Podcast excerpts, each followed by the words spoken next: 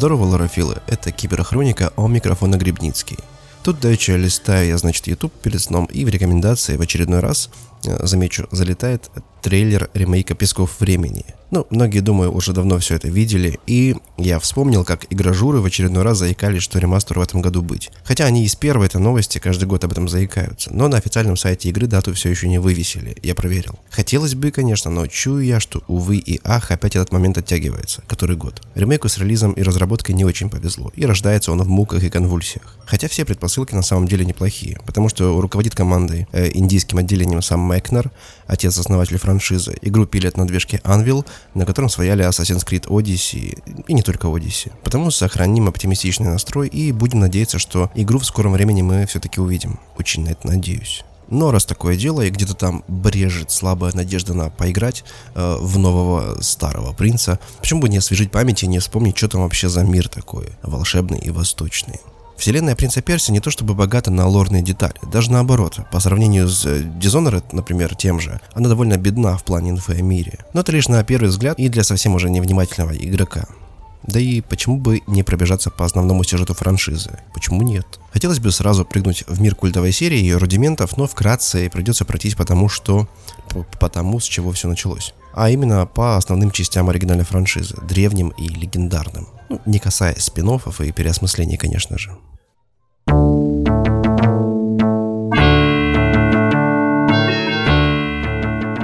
А стартовала эта эпопея с простого.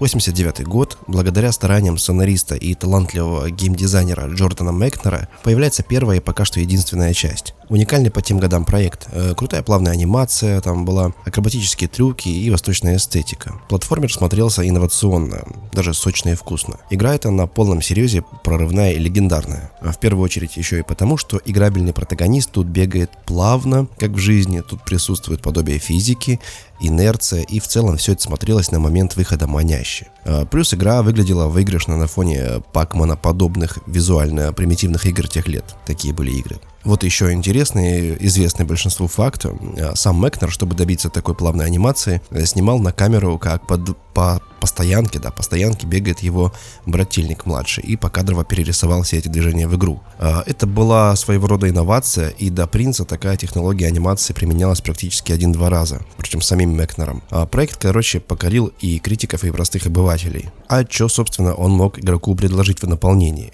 Дано. Султан, великий властитель Персии, который в отъезде, на войне, а безымянный принц, нищий чувак, типичный приключенец и выручатель дам в беде. Ну и, конечно, сама дама в беде, это красотка-принцесса. У молодых межклассовая любовь и страсть, но злобному визирю захотелось власти. И ради этого, пока правителя нет дома, он пленит принцессу, оставляя за ней выбор, стать его женой или умереть. Визиря, кстати, зовут Джафара. Э, как тот самый из «Тысячи одной ночи» и будущего Алладина. Да, Алладин вышел чуть позже. Тут уже имя как бы намекает нам на его злодейское нутро. Хотя, что интересно, это арабское имя Джафар имеет вполне безобидное значение. Примерно переводится как «райский ручеек». Э, ну, мы-то знаем, что все Джафары злодеи. Of course! Ну и вот, у принцессы есть час реального времени на раздумья. Ну и принцу надо спасти свою возлюбленную, попутно отбиваясь от вооруженных мобов. А, более об игре рассказать нечего. Визуально она довольно однообразна, уровни все как один, это э, темница с ловушками. Там есть простецкие мобы, с которыми сталкиваешься на каждом уровне, загадки, нежити, сам босс Джафар. Никаким лором тут, как ты понимаешь, еще не пахло. По сути, это что-то вроде Марио, но в другой обертке. Сюжет банален до безобразия. Кстати, титул принца тут он имеет не по умолчанию. Э, претендентом на престол он становится лишь в конце игры, после того, как спасает принцессу.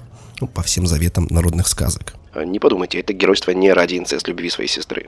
А, ну и по версии журнала Amiga Power э, в 91 году игра была признана 12 в списке лучших игр ever вообще. Кто же знал, что ждет серию в будущем? Но пока что на горизонте маячил лишь сиквел. Шел 93 год, и в свет выходит прямое продолжение успешной первой части с припиской The Shadow and the Flame – Графоний стал заметно лучше, цветастей, ярче, геймплей претерпел некоторые изменения, локации стали разнообразнее, но в целом это был тот же старый добрый принц. Сюжет же теперь чуть более продуманный стал, но не сильно. Звезд с неба игра не хватало. Конфликт данной части в том, что Джафар Джафарыч выжил благодаря своему черному колдунству. Тут он тоже похитил принцессу еще раз и опять всем грозит своим колдовским жезлом. Более того, сам негодяй принял облик принца, а главного героя обратил в простого такого персидского бомжа, чтобы тому жизнь рахат лукумом не казалась. И тут принц тоже по-геройски превозмогает, проходит огонь и воду, чтобы спасти свою любовь. Ну и в итоге хэппи-энд, конец. Игра не возымела успеха первой части, это просто был хороший, крепкий и уверенный сиквел. Но так бы и существовал принц в виде пиксельного платформера в своем 2D-шном мирке, если бы не технический прогресс, который нагрянул очень скоро.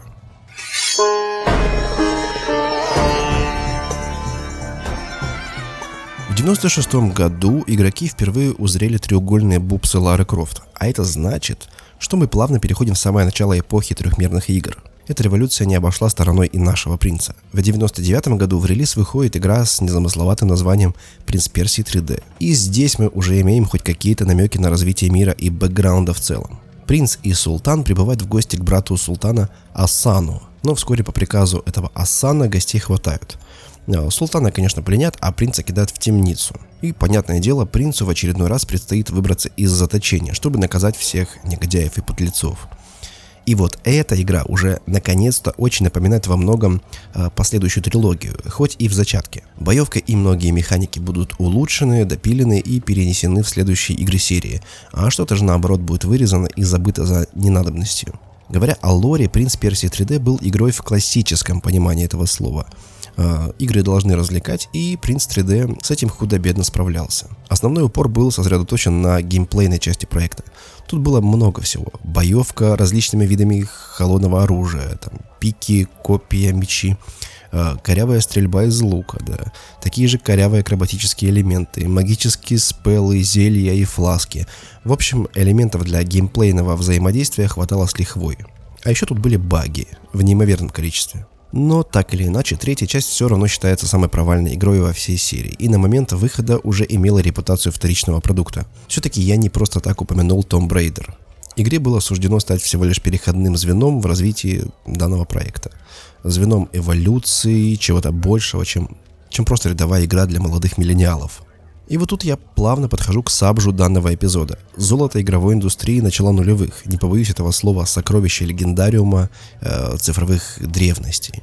Э, начало знаменитой трилогии про пески, кинжал, любовную любовь и какие-то безумные перемещения во времени и пространстве. Принц Персии, пески времени.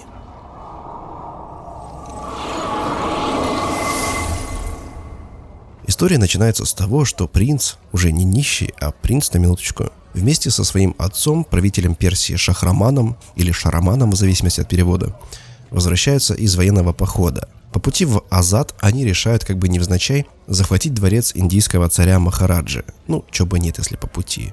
А, казалось бы, поступок опрометчивый, мол, ты мудрый правитель, стратег, а твои воины подустали, вымотались после сражений, а ты их опять гонишь воевать. Ну, что поделать.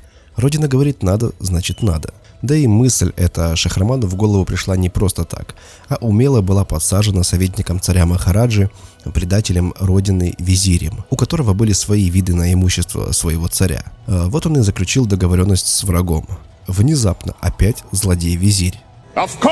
Он знает, что у Махараджи хранятся некие мощные артефакты, кинжал времени и песочные часы с песками времени. И умело используя силу данных вещей, можно сделать себя бессмертным. А, ну, суд до дела, пока в городе заварушка, смерть, убийство, а, принц забирается в сокровищницу Махараджи и находит кинжал первым, к большому неудовольствию визиря.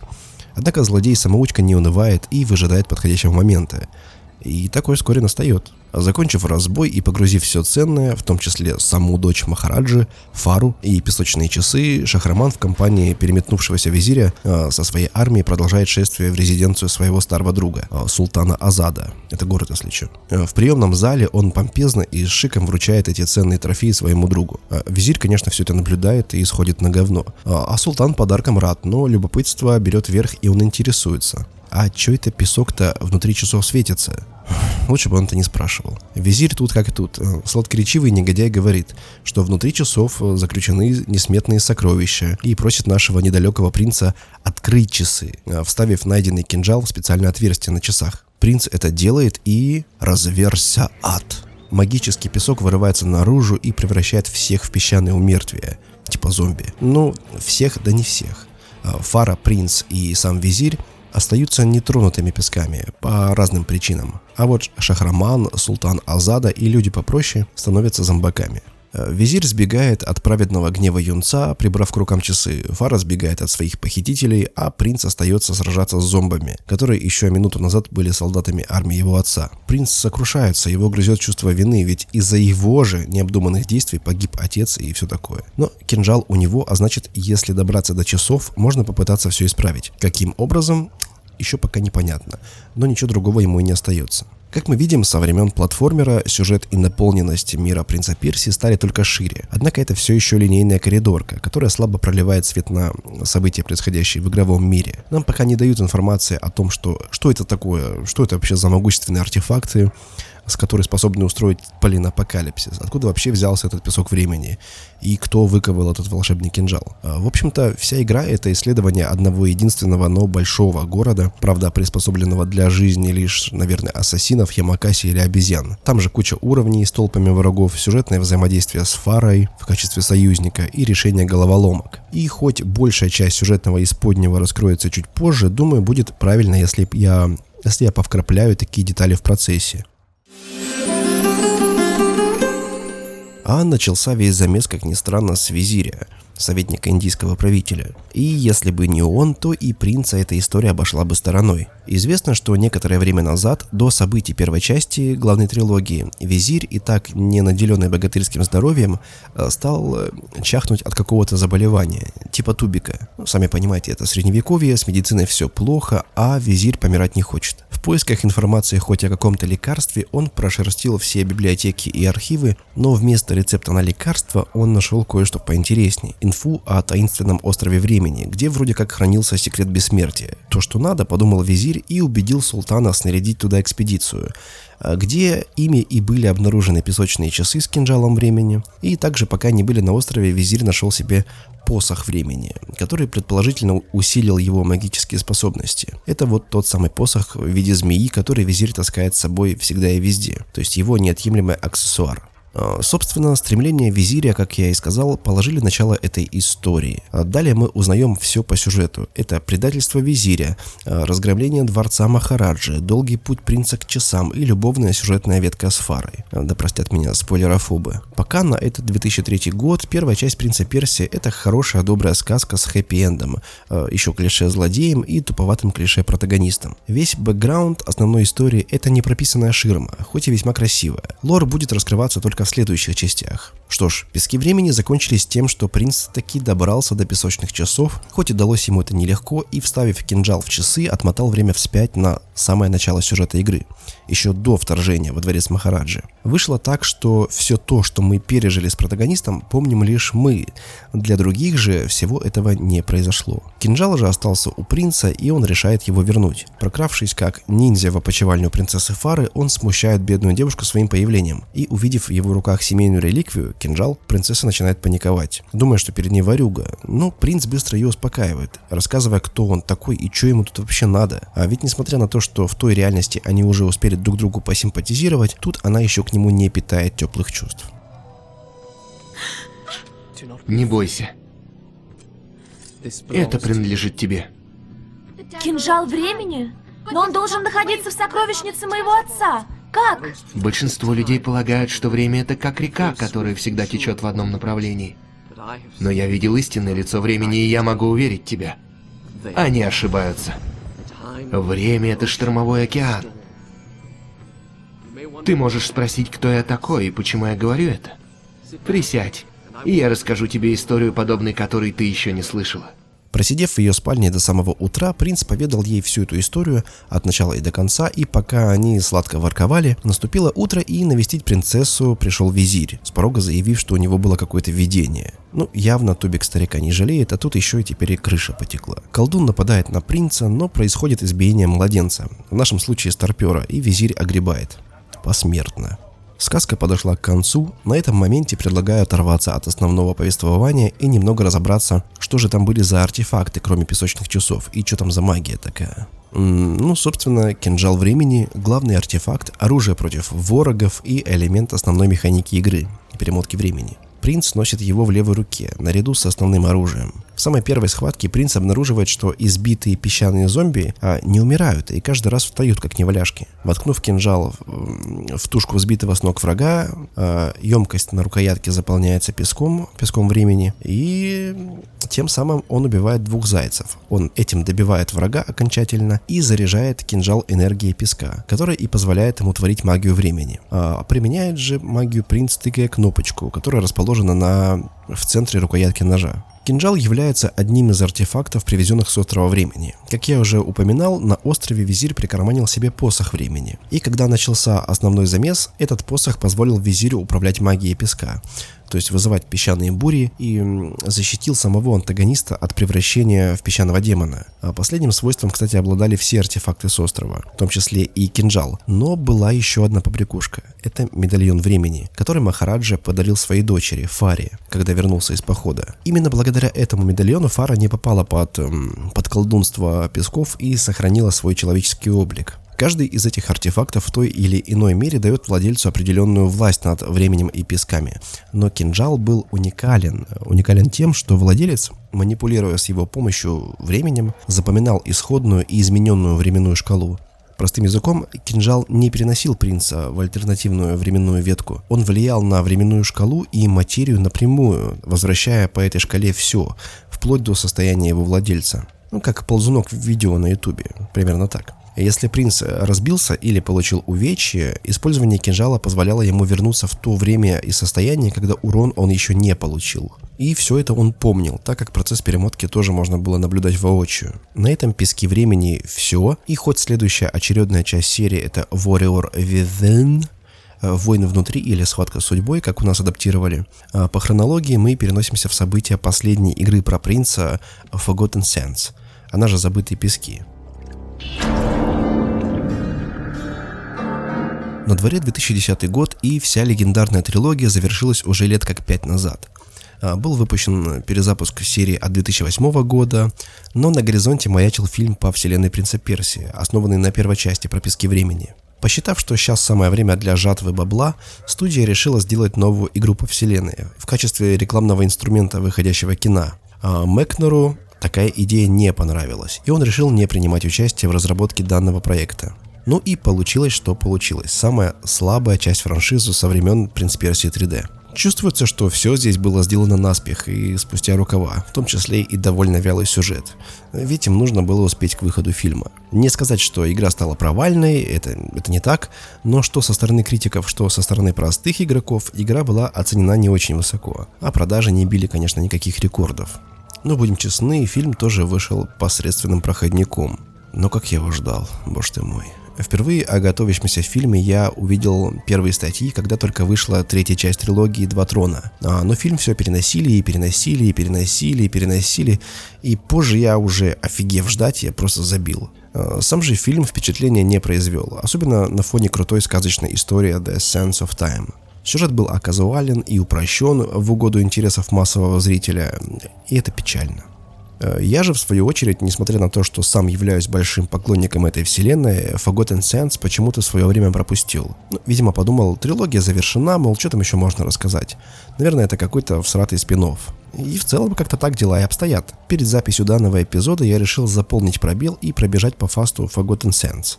Э, купил я ее на торрентах и вот прошел уже половину, но не уверен, что буду добивать до конца. Слишком, может, она какая-то вялая, блеклая, невзрачная на фоне основной трилогии. Нет, нет, визуально для 2010 года она выглядит приемлемо, э, спору нет. Но сама игра как будто бы каждым своим пикселем кричит о том, что это бездушный коммерческий продукт на любителя. Хотя и у этой части есть свои фаны. Э, Миша, привет. Ах да, забыл упомянуть, что «Забытые пески» — это обрубок основной истории, так называемый интерквел, э, событие которого разворачивается в промежутке между первой и частью и второй. Для полноты понимания сюжета она не важна, но лор есть лор, он собирается по крупицам, а значит и здесь покопаться тоже придется. Замут такой — Спустя некоторое время после того, как кинжал был возвращен владельцам, а коварный визирь нагнут, э, принц решает навестить своего старшего брата Малика, чтобы поучиться у того ремеслу боя. А, на кой хер? Непонятно. Он вроде бы и так неплохо в одно лицо армии демонов выкашивал. Но так или иначе, когда принц прибывает, он обнаруживает, что королевство его брата под осадой вражеской армии. Э, принц находит его в незавидном положении, а Малик в сопровождении пары-тройки бойцов э, текает от врагов куда-то в недра подземелья своего дворца. Там он хочет запустить свое убер-оружие, армию царя Соломона. У Малика для этого имеется специальный колдовской амулет, который нужно вставить в подходящее по форме отверстие, и все, армия будет призвана. Наш принц считает, что затея это откровенно херовая, так как любая магия ему не по душе.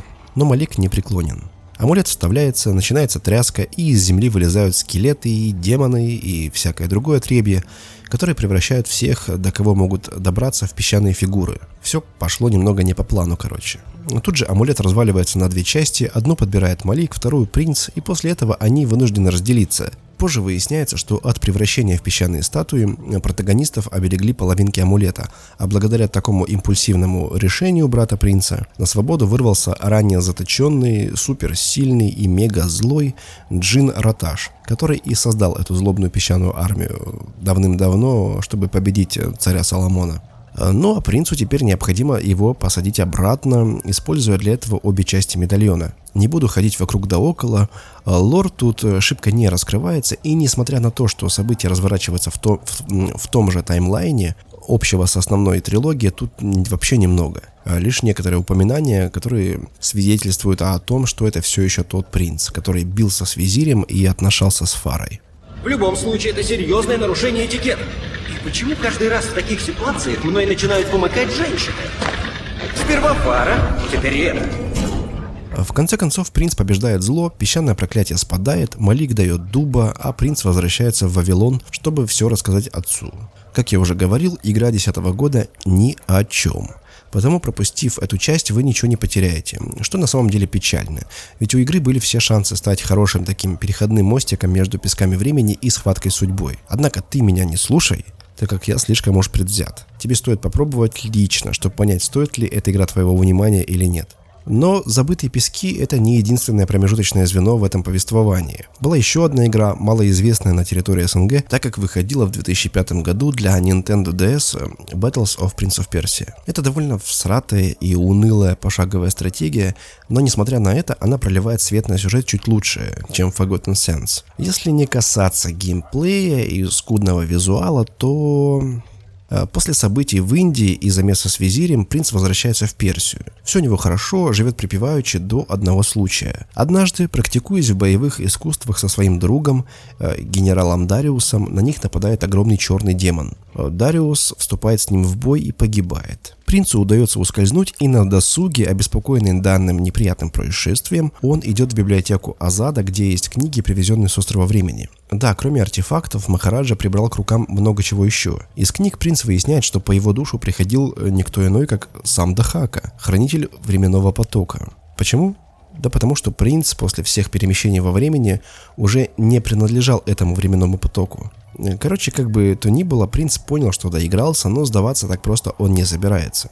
Тем более Дахака может быть и страж времени, но точно уж не повелитель пространства и материи. Ему все-таки еще нужно время, чтобы добраться до протагониста. Хранителю времени нужно время. Иронично, Принц ищет способ избавиться от Дахаки и находит упоминание о древнем могущественном артефакте – шкатулке тысячи оков, способной запереть в себе все. Также он выясняет, что она находится на землях оспариваемой территории между Индией и Персией. В принципе, недалеко – Узнав это, возбужденный и взбудораженный принц тут же бежит к отцу, чтобы уговорить его напасть на Индию под предлогом возврата типа каких-то давно потерянных земель. А Шахраман говорит, у тебя, сынку, совсем бачок потик. И вместо того, чтобы сына уважить, отправил его на испытание, чтобы проверить полководческие навыки. Ну, понимаешь, как это обусловлено все геймплеем. Принц испытания проходит и, получив респект, как полководец, уже сам лично объявляет войну Индии. Он вероломно нападает, но натыкается на сопротивление в виде войска среднего сына Махараджи Аруна. Победив войско этого Аруна, он движется дальше к своей цели – шкатулке. Он находит место, где хранится эта шкатулка, но и тут все оказывается не так просто. Ее охраняет целая армия девов, антропоморфных демонов, кастующих магические спеллы. Но принц не пальцем деланный и не зря на полководца учился. И эту армию он громит, хоть и не без труда. Но оказывается, что из уже открытой шкатулки лезут новые девы, и им нет числа. В очередной раз импульсивный юнец освободил какое-то древнее могучее зло. А такой засады он не ожидал, и принц отступает обратно в Вавилон. Э, тем же временем Шахраман осаждает Патну, столицу Индии. Там ему противостоит младший сын Махараджи Калим, и весьма успешно. Э, персов он оттеснил до самой границы, а потом объединился с остатками армии Аруна и напал на Вавилон ибо нефиг. Они захватили город, э, в этом замесе погибает царица, мать принца, персидская армия отступает вглубь страны, а когда принц возвращается в Вавилон под натиском девов, батя из-за горя от потери жены и злости бросает сына в темницу. А ему он заявляет, что знает, зачем охотится принц, и упоминает, что раньше эта шкатулка хранилась в Вавилоне, но была похищена еще до рождения принца. И мне вот интересно, как эта шкатулка, упоминание о которой содержится в книгах с острова времени, вообще оказалась в Вавилоне. Это при том, что визирь Махараджа узнал об острове многим позже. Будем считать, что Шахраман обладал этой инфой задолго до сих событий и даже каким-то образом сумел побывать на этом острове. Если же ты обладаешь больше информацией, прошу поделись ей в инстаграме, например, этого подкаста, комментарием к посту. Мне будет очень интересно почитать твои мысли на этот счет. А, тем не менее, по сюжету мы узнаем от Махараджи, что девы это не совсем демоны, а древний такой народ магов, который был проклят при помощи этой шкатулки. А замешан во всем этом его ныне почивший визирь. Вот так вот. Опять он. Of course! Выясняется, что много лет назад визирь с небольшой армией напал на дворец правителя девов Саурвы и пленил его супругу. А в обмен на жизнь его жены визирь потребовал, чтобы тот добыл для него шкатулку тысячи оков, которая хранилась, как мы помним, в Персии. У визиря был еще один интерес. Он был влюблен в сестру Саурвы Синдру и искал ее расположение. А Саурва нападает на Вавилон, крадет шкатулку, но визирь его напарил и жену его все-таки убил. А в сердцах из-за того, что Синдра не приняла его ухаживаний. Узнав это, Саурова в гневе нападает на визиря, но в этот же момент врываются персидские войны во главе с молодым Шахраманом. А, пользуясь суматохой, визирь запирает всех девов в шкатулке и прячет ее подальше в пустыне. Ну, дальше мы знаем. В общем-то, из основного все. История баталии принца Персии не является чем-то важным для понимания трилогии. Однако мне, как человеку, который обожает выуживать всякие вот такие вот под такую подобную инфу по крупицам, узнать это было дико интересно. А в нее играть я вряд ли стал бы, да и, наверное, ты тоже. Если хочешь, можешь посмотреть геймплейный кусок на ютубе. А сейчас для современного геймера это выглядит жутко неиграбельно. Но, как мы понимаем, принц не решил проблему с Дахакой, а лишь в очередной раз наломал дров. И чтобы узнать, что случилось потом, нам нужно переместиться в 2004 год, когда э, вышла вторая часть легендарной трилогии «Войны внутри». Схватка с судьбой, э, ну, короче, понятно.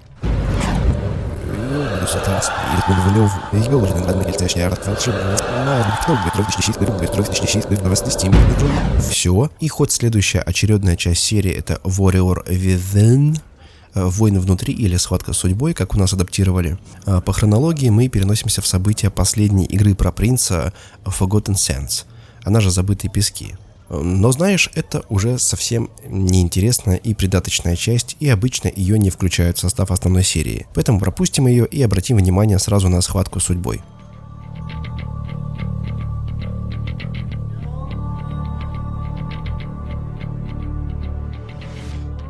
Итак, Принц выяснил, что за ним охотится Дахака, страж времени. Понимая, что Карачун все ближе и ближе, а он так ничего и не предпринял, принц намерен лично посетить остров времени, чтобы предотвратить создание самих песков. Надеюсь, что ему это поможет. Избегая лишних встреч с Дахакой, принц снаряжает судно и плывет на остров, чтобы встретиться с императрицей времени, о существовании которой он также вычитал из книг. Он задумал отговорить ее создавать злосчастный песок времени, тем самым как бы отменив его существование в истории. То есть нет песка, нет нет событий первой части. Э, нет событий первой части, нет нужды перематывать время вспять. Нет перемотки времени, до хаки нет дела до принца. Профит? Когда путь уже был почти завершен, их корабль берут на абордаж какие-то головорезы в масках, мало похожие на нормальных людей. А возглавляет эту шайку вооруженная девчуля с таким хорошим, таким мощным орехом, который сразу же и демонстрирует в первой кат-сцене. Она говорит принцу, что ему не место на острове времени и вообще хрен он туда доберется. Принц с этим категорически не согласен и начинается ББПЕ.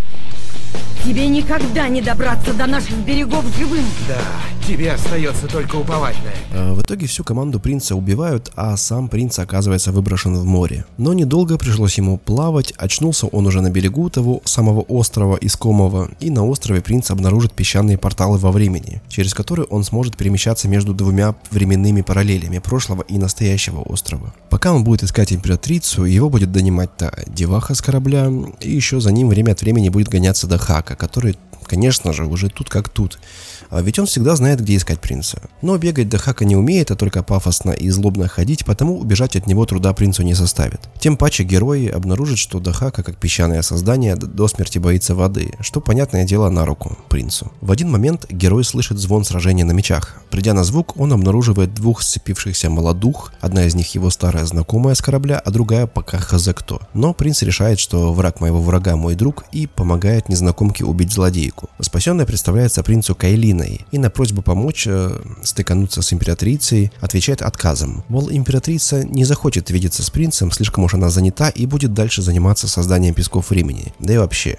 Ты кто принца это мало устраивает, и он намерен продвинуться дальше. Однако Дахака не дремлет и терроризирует его практически без передышки. Понятное дело, принц все так же надеется предотвратить создание песков, надеясь, что после этого Дахака отвалит. А ведь если в уже измененном прошлом принц не изменит временной поток, то и взятки с него будут гладкие. Пока принц носится по острову, тут и там какие-то головоломки решает, а время от времени он натыкается на гуманоидную черную сущность, которую принимает за врага. А персона дюже подозрительная, постоянно трется неподалеку, да и и выглядит э, жутковато, честно говоря. Но в один момент принц наблюдает, как Дахака того ловит и убивает, а после чего довольный уходит прочь, оставив нашего принца на какое-то время без внимания, что странно. Э, далее протагонисту, находясь в прошлом острова, удается наконец-то попасть в искомый тронный зал, где он неожиданно узнает, что Кайлина и есть императрица времени, которая не хотела раскрывать всех карт заранее. Она тут же агрится на принца и вынуждает его защищаться. Где императрица? Где песок?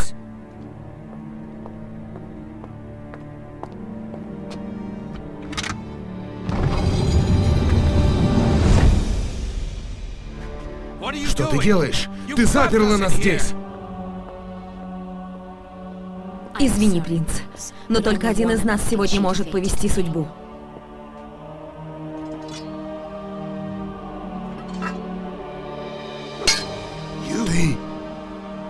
Ты императрица! Я же просила тебя уйти. И все же ты вернулся. Мне стало интересно. Если ты можешь изменить судьбу, возможно, я тоже могу изменить ее. Очередное ББПЕ и женщина повержена. Казалось бы, дело сделано, Кайлина мертва, пески созданы не будут, и можно спокойно идти домой. Э, ехай. Однако не тут-то было. Вдруг откуда ни возьмись выбегает Дехака с явными намерениями навешать принцу люлей. Принц в недоумении. Как так? А вышло так, потому что пески все равно были созданы. Во время гибели Кайлины произошел такой типа взрыв, и из ее тела вырвался песок времени и распространился по острову. В общем, ее смерть ничего особо не решила. То есть, пытаясь изменить свое прошлое, принц своими же руками помог свершиться настоящему. Я архитектор моего собственного уничтожения. Бедный принц в отчаянии, ведь его надежный план не сработал. Он в очередной раз сбегает от назойливого Дахаки и попадает в какую-то темную гробницу в глубине острова, в настоящем уже времени. Там он сидит и рефлексирует, сокрушаясь и коря себя за дебилизм, который сам же и заварил. И тут же он неожиданно для себя обнаруживает записи Махараджи, того самого отца Фары, который в свое время посетил этот остров и выкрал отсюда часы, кинжалы и все остальное. Выяснилось, что сам правитель пережил здесь не менее интересное приключение. А дело было так. Узнав от визиря об этом острове, Махараджа возбудился и собрал отряд крутых вояк. Попав на остров, они столкнулись с агрессивно настроенными существами. Вероятно, это были те же мобы, с которыми воюет принц на протяжении всей игры. Потерпев головокружительное фиаско, Махараджа теряет всех своих солдат, а сам едва успевает свалить от неприятеля. А, каким-то образом здесь же, на острове, он обнаруживает еще один таинственный артефакт – маску песчаного духа. Он узнал, что эта маска способна вернуть носителя в прошлое и дать шанс изменить свою судьбу. Однако снять маску можно лишь после того, как в необходимом потоке времени погибнет твое другое «я», и ты как бы займешь его место. Махараджа использовал подвернувшийся ему шанс э, с умом и исправил все к лучшему. Что было дальше, мы уже знаем. Он успешно отплыл с острова, прихватил с собой кучу магического добра и как бы все. Узнав эту информацию, принц понимает, что не все потеряно и находит данную маску. Чудо!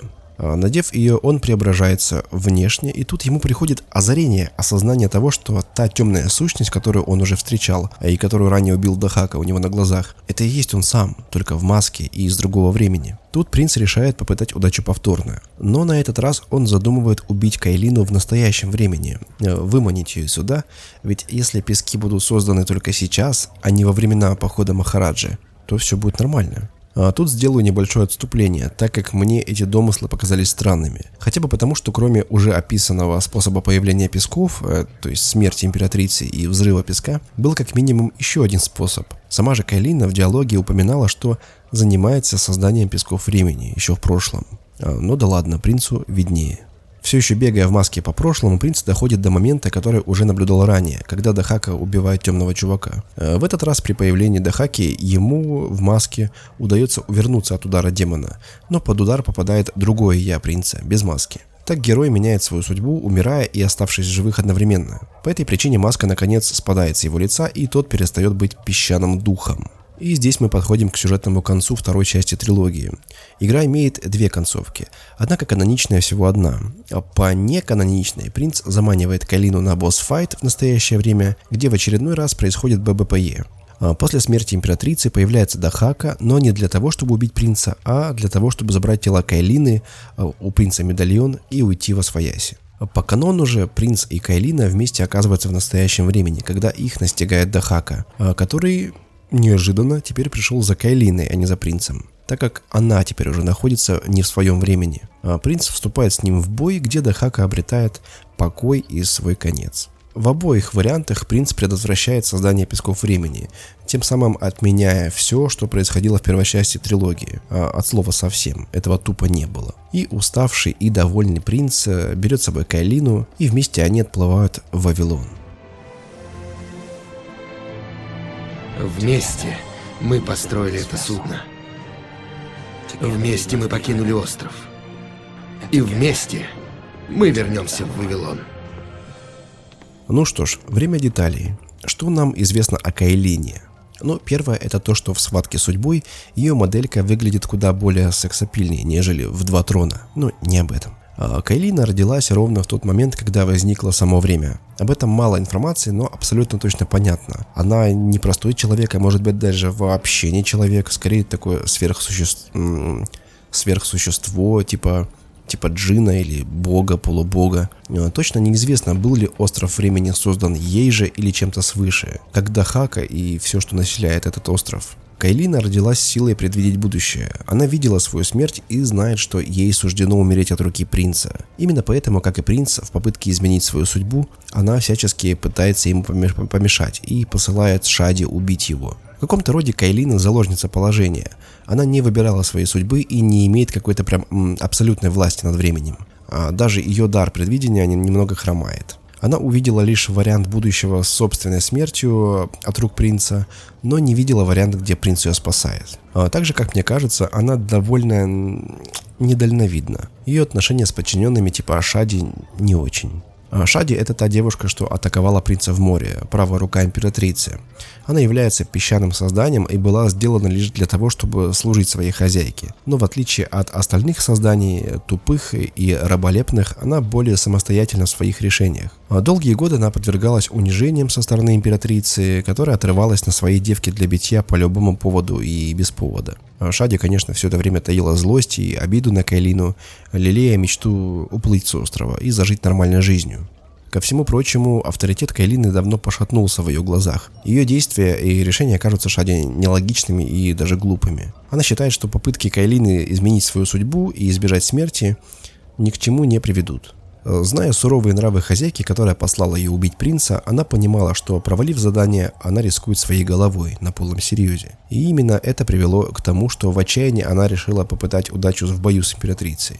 А, собственно, именно эту сцену и наблюдал принц, когда встретил Кайлину впервые. А, к слову, интересный факт. Шади – это персидское слово, означающее радость или счастье. А перевод этого слова на арабский звучит как «фара», имя еще одного уже знакомого нам персонажа. Так как эта игра про манипуляции со временем, главная фишка со времен первой части трилогии осталась неизменной – возврат во времени. И а, если же в песках времени принц перематывал время при помощи кинжала, то тут он использует медальон, что носила Фара. И с медальоном тут на первый невнимательный взгляд есть одна загвоздка, которая изначально привела меня в небольшое замешательство. А позже я, конечно, заполнил эти пробелы, но пока мозговал, вывел целую теорию. Не могу ей не поделиться. В общем, как упоминалось ранее, во время событий первой части лишь три персонажа не обратились в песчаных монстров. Это Визирь, Фара и Принц. Все благодаря артефактам, которые у них были. У Визиря посох с острова времени, у Фары медальон, Э, подаренный ей отцом, а у принца был кинжал. В определенный момент в конце игры Фара покидает принца, спойлер, по сюжету, выкрав у того кинжал, но оставив медальон финальной катсцене, после того уже, когда принц запускает великую перемотку времени, он навещает Фару, чтобы отдать ей кинжал, а медальон все еще у нее на шее. Однако во второй части игры на острове он уже у принца. И именно благодаря этому аксессуару он манипулирует временем и творит песчаные спеллы. Я подумал так. Э, вероятно, получив до перемотки медальон от Фары, принц сохранил его при себе и даже когда переместился обратно в прошлое. А, следовательно, в одном временном потоке оказалось сразу два таких медальона. У Фары, другой у Принца. И смею предположить, что здесь задействуется концепция каких-нибудь э, параллельных временных потоков. А, но это было лишь мое фанатское предположение, и оно оказалось слишком уж замудренным. На самом деле все проще. А теперь как обстоит все на самом деле и почему я затупок. А, что по этому вопросу мне удалось найти в сети? А, мало кто в свое время мог заметить, что в сцене, опять спойлер-алерт, где принц горюет над телом Фары, он кладет медальон у ее тела. Получается, в финале он переместился в начало сюжета уже без медальона времени. И вообще разработчики сами же в своих интервью говорили и писали на сайте, что э, Фара отдала ему медальон сама, потом уже, в промежутке между первой и второй частью, когда принц наведывался в библиотеку Азада. Но это когда он искал способ защиты от Дахаки. Вот так. Э, так или иначе, принц сказал, принц сделал. Судьба была изменена, а чем эта история закончилась, узнаем в финальной части трилогии «Два трона».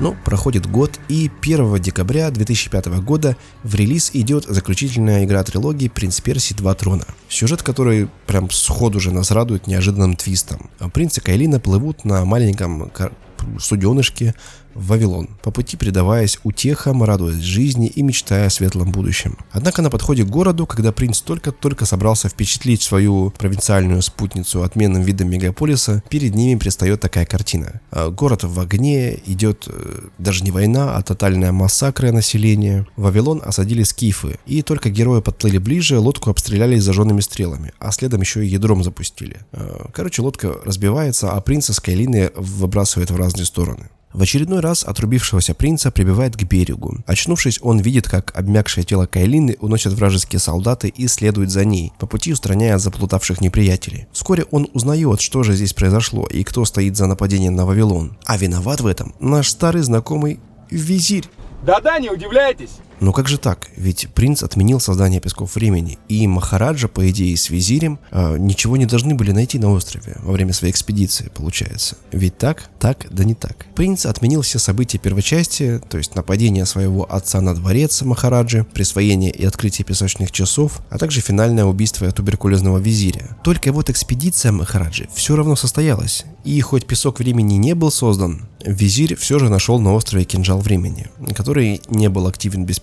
Ну, нашел и нашел. Но визирь был любопытен, изучал найденные на острове книги, из которых уже выяснил, что императрица времени сама является сосудом, то есть живым, живым эм, резервуаром песка времени. Осталось только найти Кайлину, извлечь из нее песок, зарядить кинжал и сделать себя бессмертным богом. Делов-то. Сделаю еще одно отступление. А, вероятно, я где-то опять мог что-то упустить, но я так и не нашел информации, почему визирь приперся за Кайлиной именно в Вавилон. Откуда он мог знать, что принц привезет императрицу домой? Да по новой хронологии он и с принцем-то знаком не был, в принципе. Опять же, если знаешь, буду рад ответам в комментариях под постом. А, ну, короче, вероломный старикан убивает Махараджу и, получив обманным путем власть над его армией, заручившись военной поддержкой скифов, вторгается в Вавилон. А, вот э, воины визиря несли коматозное тело Кайлины прям, прям к нему, и когда принц их догнал, приближенные визиря поймали принца в свои цепкие лапы. Тут визирь толкает короткую злодейскую речь, после чего прямо на глазах у принца вонзает кинжал, кинжал времени Кайлине в живот, тем самым провоцируя мощнейший выброс песка времени. Вот как это случилось. Вот так я умерла. Нет!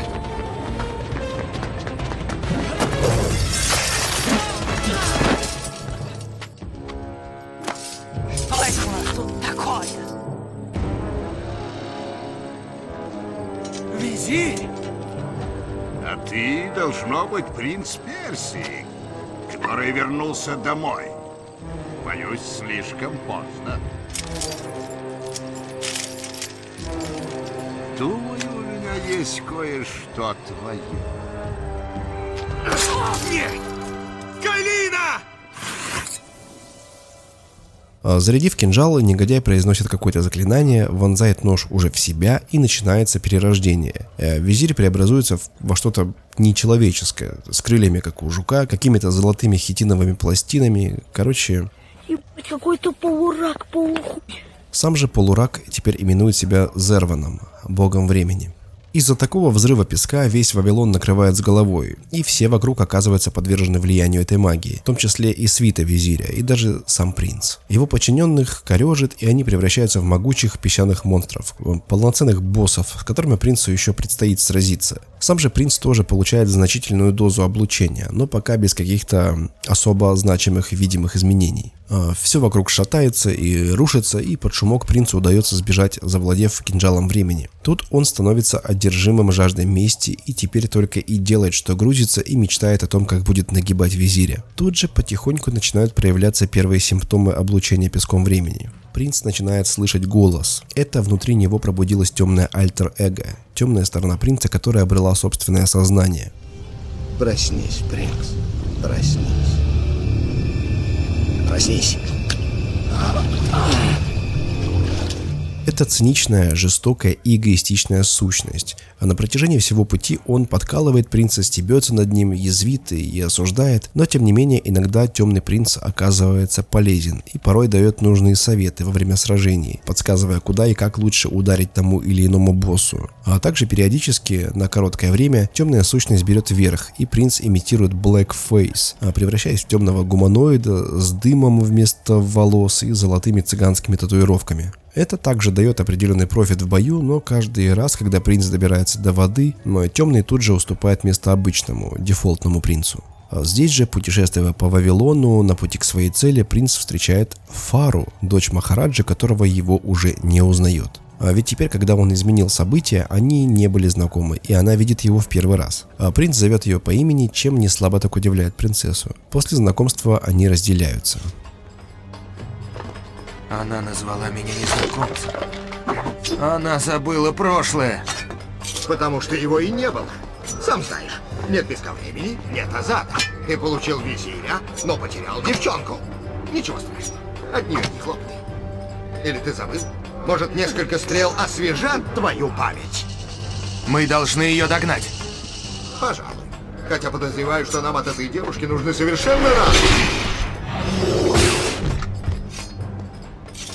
Опустим все ненужные подробности. Принц не без помощи фары проделал немалый путь. Он сталкивался с генералами визиря, которые нынче стали полнейшими фриками, а лишал их жизни, пока наконец не добрался до самого визиря. А ближе к концу игры злыдень пленит принцессу Фару, чтобы позже сделать ее своей наложницей, женой, я хз. Короче, старый Азабот. Финальная битва добра и зла происходит на самой вершине не- недостроенной Вавилонской башни. А видоизмененный визирь летает как колорадский жук, швыряется в принца кусками стен э, телекинетические, а, но все же ему не удается уйти от бутылки правосудия молодого монарха. В последний момент принц вонзает кинжал времени в самое сердце визиря, тем самым освобождает дух Кайлины, поглощенный тем во время ритуала перерождения. Зерван наконец-то дает дуба, а душа императрицы времени теперь может упокоиться с миром. Этот мир не предназначен для меня. Но есть и другие миры. Я найду свой дом так же, как ты нашел свой. Прощай, принц. Твое путешествие подошло к концу.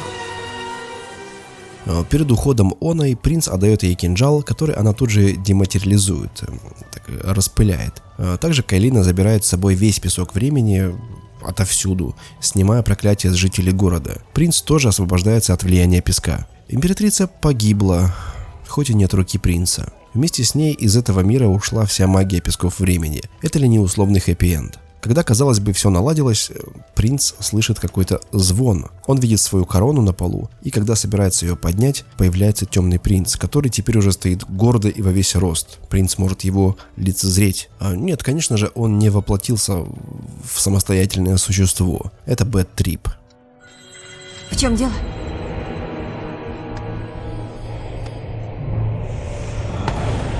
Все, что принадлежит тебе, мое по праву.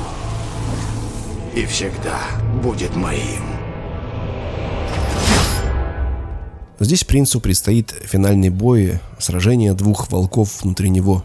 Ауф. Э, Темный принц намерен завладеть телом нашего героя и стать его полноправным хозяином, взяв бразды правления Персии в свои руки, чтобы позже завоевать весь мир. И во время этих ментальных терзаний принц слышит голос Фары, как бы издалека, которая убеждает его идти на свет, выбираться из этого нехорошего места. Проснись. Проснись. Фара? Ты в порядке? Думаю, думаю, с этим покончено.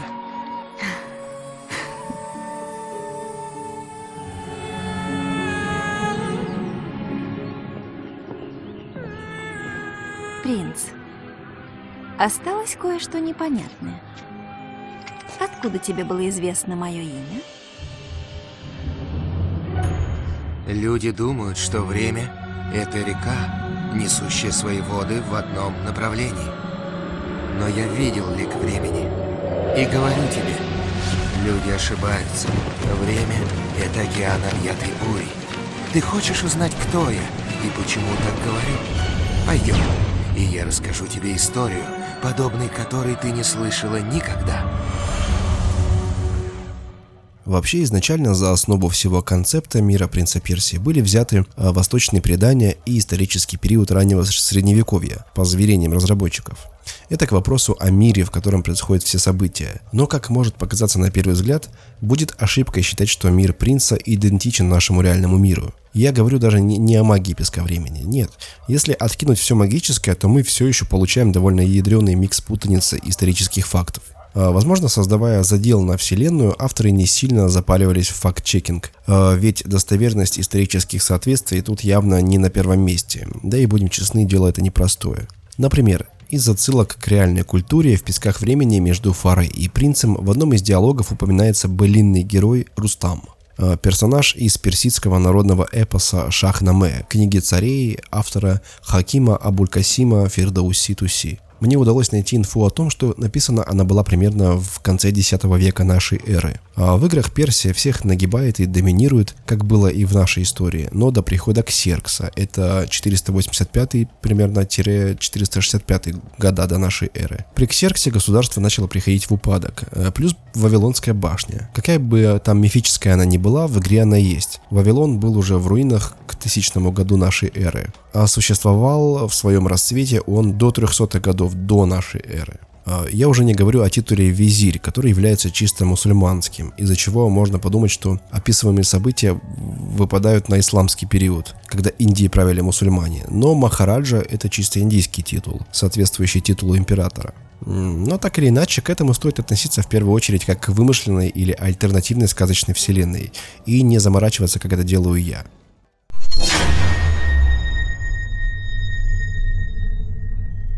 Трилогия игр «Принц Персии» оставила незабываемый след в истории игровой индустрии. Она внесла реально огромный вклад в развитие жанра платформеров, адвенчур, подарив множество уникальных механик, такие как перемещение во времени, э, паркур и так далее. В рамках серии можно наблюдать примеры более-менее тщательно продуманного сюжета, левел-дизайна и звукового оформления. Музыка тут это отдельный вид наслаждения. Рекомендую к прослушиванию саундтреки Стюарта Четвуда и Godsmack. А У меня они уже много лет как в отдельном плейлисте. Несмотря на то, что трилогия «Принц Персии» была выпущена более 10 лет назад, ее влияние на игровую индустрию ощущается до сих пор. Многие современные игры заимствуют и улучшают механики и идеи из этих игр, и считается, что они вдохновили многих разработчиков на создание своих проектов. А таким образом, я могу смело утверждать, что трилогия «Принц Персии» является не только классикой игровой индустрии, но и настоящей легендой, которая будет жить долгие годы в сердцах многих разработчиков, игроков и вдохновлять на Короче, ты понял. Такая вот эм, история легендарной трилогии «Принц Персии», незаслуженно забытой, э, яркого предшественника нынешней серии Assassin's Creed. А это был подкаст Киберхроника и у микрофона Гребницкий. Играйте в игры с удовольствием и пока-пока-пока.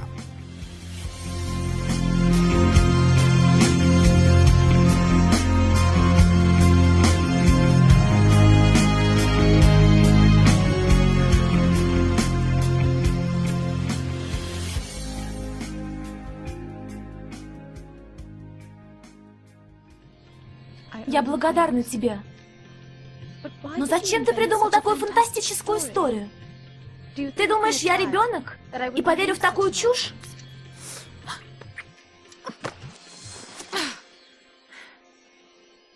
Я сказала, что благодарна тебе, но не более.